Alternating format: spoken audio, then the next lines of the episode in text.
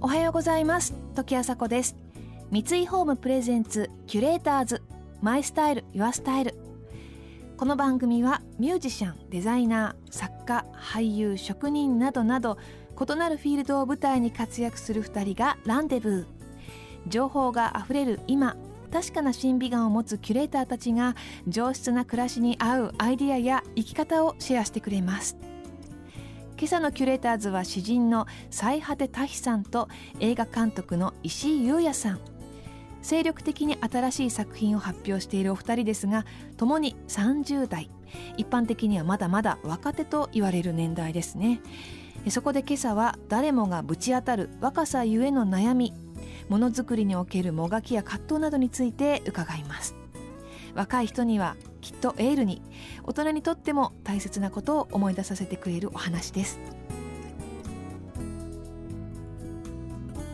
三井ホームプレゼンツキュレーターズマイスタイルユアスタイル。この番組はオーダーメイドの喜び三井ホームの提供でお送りします。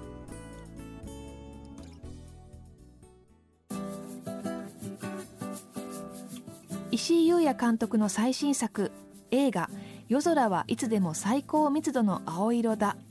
最果て多悲惨の詩を原作にして都会の片隅で孤独を抱えて生きる現代の若い男女の恋愛模様を描き出しています。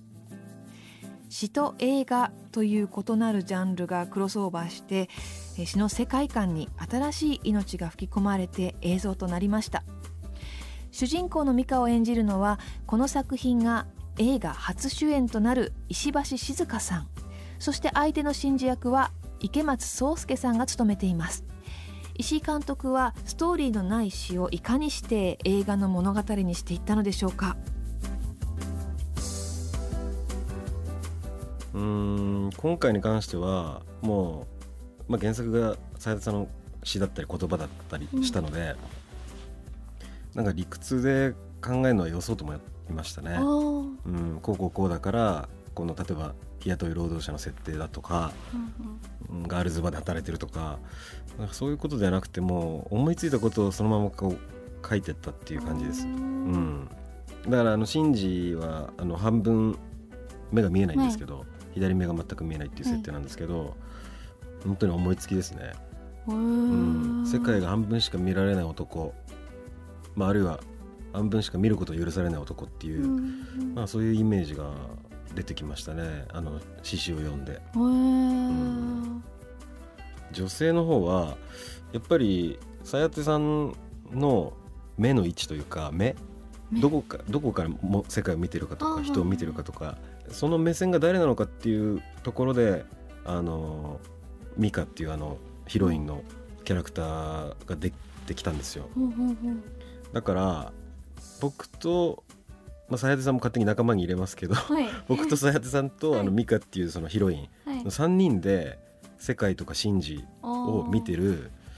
見ようとしてる映画っていう感じなんですかね。わあすごい、うん、だからシンジの方が先に出てきたんですよ。あなるほど。ええ、はははだから難しかったですねミカはね。でしかも新人のね石橋さんっていう人で。私も脚本見た時不思議な不思議な子だなと思いましたね、えー、あとはもう完全にあの素人じゃないですか石橋さんって。新人新人さんですからね、えー、それはもう新人をこの映画の中心に据えるってことはもうあらかじめ決めてたので。うん。全く作為もないですしあのなんていうんですかねてらいもないんですよ新人だから,、うんうん、だからそれを想定して脚本書いてたっていうところはありますね。あ、うん、新人を使おうっていうのは、どうしてそれは最初に？なんか新しいものとして見えなきゃいけないと思いましたしこの映画自体が、はいはいはいはい、まあなんか東京の今とか現代とかっていうことをやろうとしてるので、うん、色のついてないイメージのない人の方がきっとリアルに見えるのかなっていう考えはありましたね。だから石橋さんもずっともう映画に出るっていうこと自体が緊張してるのでそれに対して。ずっと硬直してんですよね。あの芝居ですよね。そうなりますよね、ええ。だからそれはすごくこの街の中東京のど真ん中に放り出されて緊張して震えてる人っていうところでリンクしたというか、うん。まあ、そこを狙ってったっていう部分はあるんですけど、うん、まあ独特ですよね。あれ1回しかできないですああいう芝居は。あ次はもう結構舐めていくんじゃないですか。楽勝楽勝だぜっていう顔でいくんじゃないですか。ー、まあ、距離感の取り方とかありますもんね。そうですうん、やっぱりなんか詩とかも詩を書いてみましょうって書いたこと初めて書いた詩って面白かったりするんですよね、うん。その子供が書いた詩ってすごいいいんですよ、すっごいしょうもないこと書いてるんですけど、その何ですか朝のお父さんの靴下が臭かったとか、うんそんなこと書いてるのに、すごいそれがそれがすごいいいんですよね。うん。その詩を書くぞって思ってないってことはまず詩にちょっと近づく感じがします。その詩を書くぞって思った時点でちょっと詩という既存のイメージに当てていくじゃないですか。でも当てていくものじゃないじゃないですか。そのお芝居とか、創作とかって、もっとなんか本質自分の中から出すものなのに先にモデルがあるみたいな状態ってよくなくて詩とか言葉のも芸術系って結構みんな簡単にチャレンジできるんですけど、うん。そこのそこの枠をすごい追いかけてしまうことによって自分の言葉じゃないものを書いてしまう人ってすごい多いなとは思いますね。うん。キュレーターズ。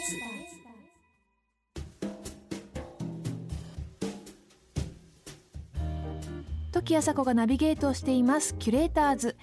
今朝は詩人の最果てタヒさんと映画監督の石井優也さんとのお話をお届けしています、えー若い頃の経験のなさがまたとない表現を生んだり、えー先入観のなさが自由な表現を生んだりするんですね、えー私も自分の作品とか歌を振り返ると純粋さの塊だなと思いますね。人は熟練に向かって進んでいくものですがでもあるところまで行くと今度はふと純粋さの欠落を思い出して取り戻そうとしたり本当に表現することって難しいなといつも思います。さあ共に10代の頃から作品を発表しているお二人ですが詩人そして監督としてそれぞれの原点についてお聞きしました。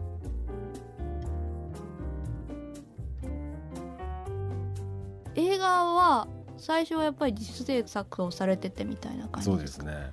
で映画が好きでっうん、ていう感じただ割と僕の場合は映画は好きだったんですけど、はいはい。そんなにだ大好きではなかったんですよ。おへえだから映画を作るっていう幻想はそこまでなくて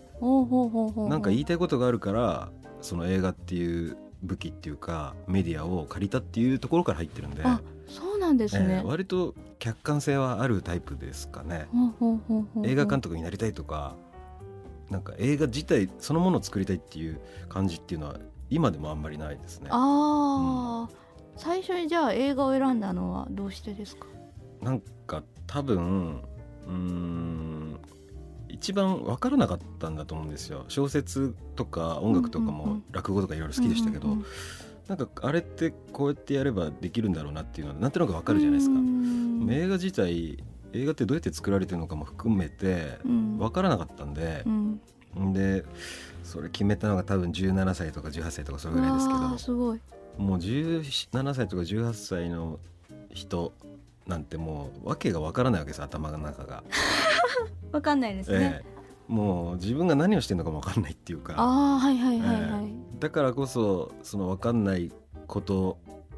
の方に惹かれたのかより分からないことの方に惹かれたのかあこここまで分からないんだったらもっと分からないものを選んでしまおうっていうなんか意識は多分あったんだと思うんです。ああ、面白い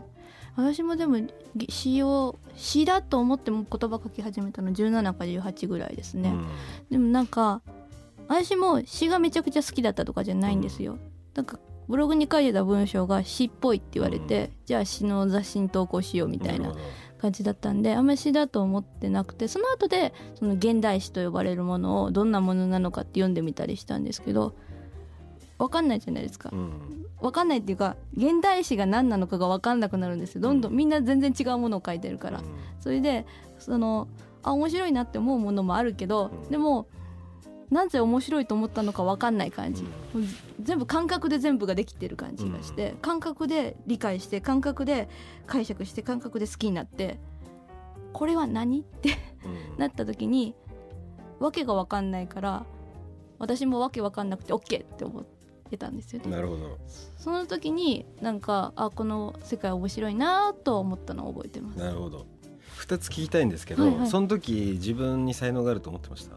才能はあるって思わなきゃ書かないですよね。やっぱりじゃあもう一個はその時に戻りたいか？その時に戻りたくはないかな。一緒ですねあ本当ですか？いや才能があるっていうのはみんな思ってんじゃないかな？思ってないのかな？いやいや思ってるだから根拠のない自信は絶対あって。うん、ね。だけど、だからここまで認められたいとかっていうことと世間の認知っていうか認識が、にギャップが乖離があるじゃないですか。かなりあるしんどい。そうですよね。そこで苦しむんですよね。しんどいし、褒められたら褒められたで思ってたところと違うところを褒められたりして、うんはい。何？ってなるもう自分が知ってる自分が世の中に一切見えてない感じがずっとしてましたね。でかといって自分が全部を分かってるの、まあ、全部を分かってるつもりでいたんですけどね当時は。一番あの頃が自分をよく分かってると思ってましたね。で自分をよく分かってるって思ってること自体がちょっと視野が狭いんですけど。そうなんですよねだから痛いですよね20あ代そうそうなんか多分そういう意味で痛いっていう言葉はあるんだろうなって思います。ええそうでねいやー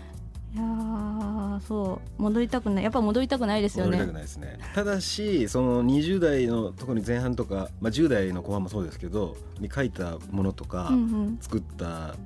短編映画とか見るとあの嫉妬はしますね。あの自由あーあー、ううんうんうんうん。でだから俺は今33歳で